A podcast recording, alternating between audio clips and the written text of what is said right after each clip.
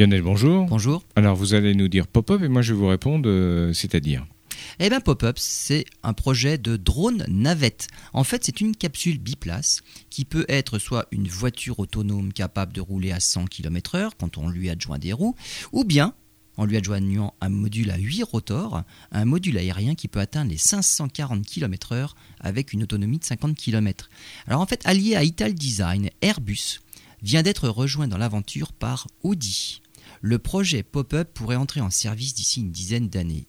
En conditions réelles, en fait, le trajet pourrait débuter de chez soi en version voiture électrique pour rejoindre une station Pop-up où les rotors viendraient transformer la capsule en module aérien.